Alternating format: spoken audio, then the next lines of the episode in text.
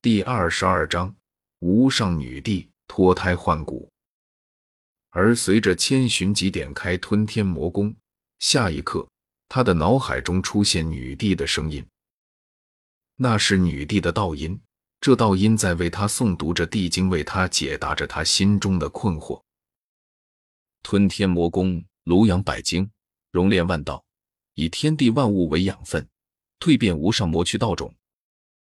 心中默念吞天魔功的精要口诀，而旁听着女帝的道音，嘴上吊着装有神泉的玉净瓶。千寻疾全副心神都沉浸在吞天魔功的修炼中。按照吞天魔功的心法，千寻疾开始运转体内的力量，而后根据吞天魔功功法上面的记载，将这些魂力引导到特定的经脉、穴道，而后开始徐徐运转。而随着魂力的运转，淡淡的光芒开始在他身上闪烁起来，那是一种漆黑如墨、宁静深远的黑色。与此同时，一股股无形的天地灵气也开始以他为中心，疯狂的凝聚着，随后被他的身体吸收、凝聚、吸收、凝聚、吸收。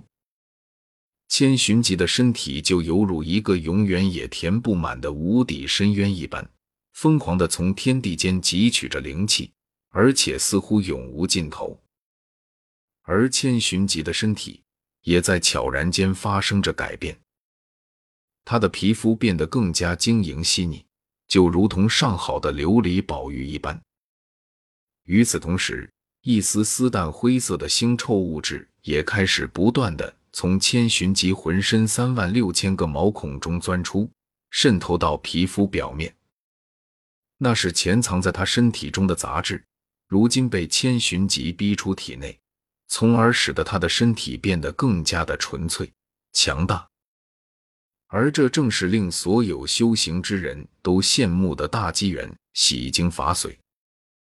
只不过，这所谓的大机缘，对于修炼吞天魔功的千寻疾来说，只不过是开胃菜罢了。因为吞天魔功给他带来的好处不止如此。而就在千寻疾正一心沉浸在吞天魔功的修炼中的时候，突然他感觉浑身一震。然后下一刻，他体内的血液不断顺着毛孔淌出，骨骼也在嘎嘣嘎嘣作响，血肉不断抖动，五脏六腑更是连连震颤，震得他浑身剧痛无比。与此同时，他原本九十五级封号斗罗的修为也在一步一步往下掉，九十四级、九十三级、九十二级，时间一分一秒的过去。千寻疾身上散发出来的气息越来越弱，这是难道走火入魔了？想到走火入魔那可怕的后果，千寻疾连忙喝了几口神泉压压惊。他准备借助神泉修复自己的伤势。然而喝完后，他惊讶的发现自己身上那股剧痛不仅没有减轻，反而更严重了。瞬间。他明白了，这不是自己走火入魔了，而是脱胎换骨带来的变化。不过想想，这也很正常。荒古深渊的神泉本就奇异，和那九种圣果一样，拥有着不可思议的力量，得一便可脱胎换骨。他之前为了疗伤，喝了那么多神泉，这么多神泉存在他体内。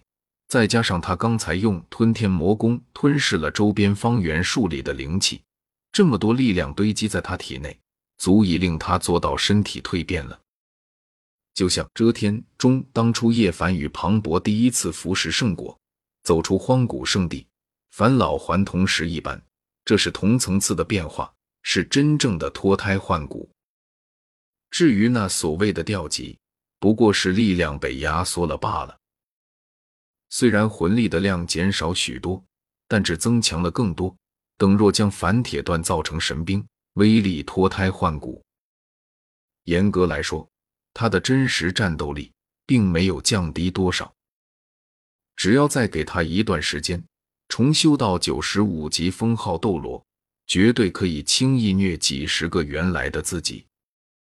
想到这里，千寻疾总算是放下了那颗担忧的心，然后继续的运转起吞天魔功来。与此同时，他也不忘往自己口中继续道神拳。当他将第三瓶神拳炼化后，他的骨头噼啪作响，机体裂开，褪下一层老皮，新生出一副躯体。他的这具肉身极度强横，骨骼被洗礼后洁白如玉，骨质坚硬到不可思议的程度，堪比神兵利刃。五脏六腑被浸润后，无瑕无垢，没有一丝杂质，犹如神器。体表被滋养后，晶莹而富有光泽，近乎透明，闪烁着宝辉。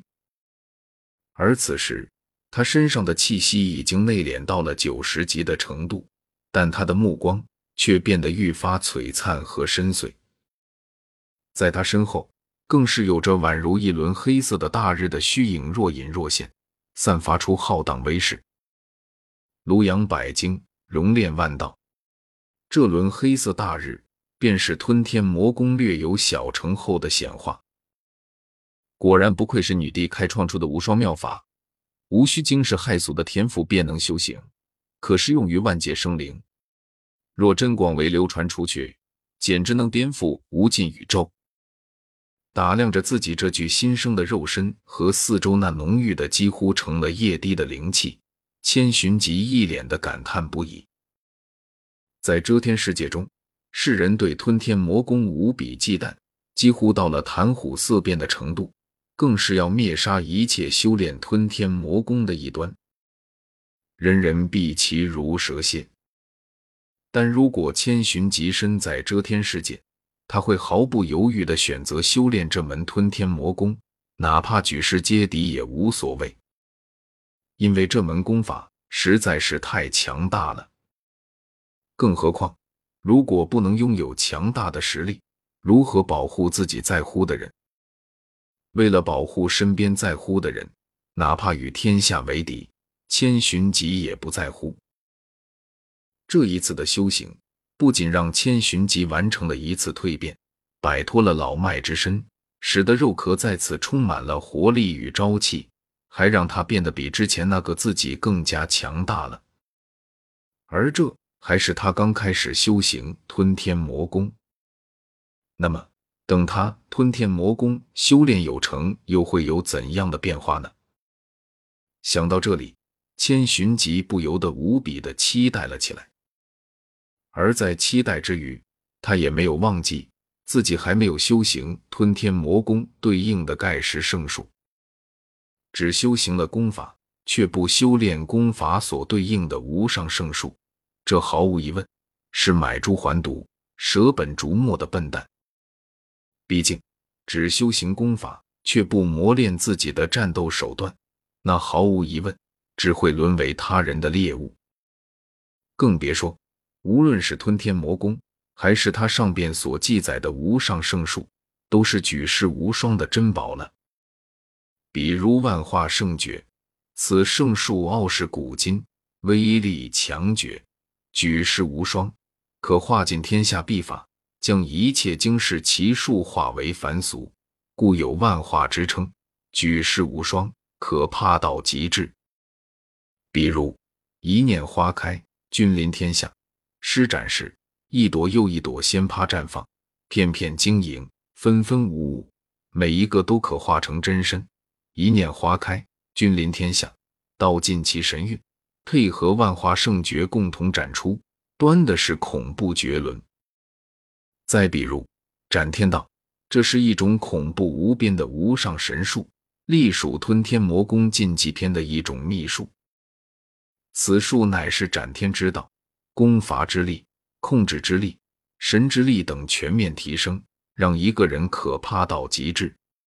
各种彩霞飞出成千上万缕仙刃，有的为龙形。有的为黄形，乱天动地，遇武便斩，触武便杀。此术一成，战力提升一大截，可与吞天魔功本元术合一施展，无所不能，可让其战力飙升。千寻疾估计此术就是狠人大帝开发出来对抗九秘前字谜的秘术，还有唯我独尊圣术等等。这些无上圣术，无论是哪一样拿出去，都足以镇压一个时代。如此绝学，落在自己手上，要是放着不学，那简直就是最大资源的浪费。更何况这里还有这么多聚集而来的灵气，不吸收就太浪费了。浪费是可耻的。这样想着，千寻疾有了决定。他要趁着这些灵气现在还在，还没有彻底散去，先学一门无上圣术防身再说。至于说先学哪一门无上圣术，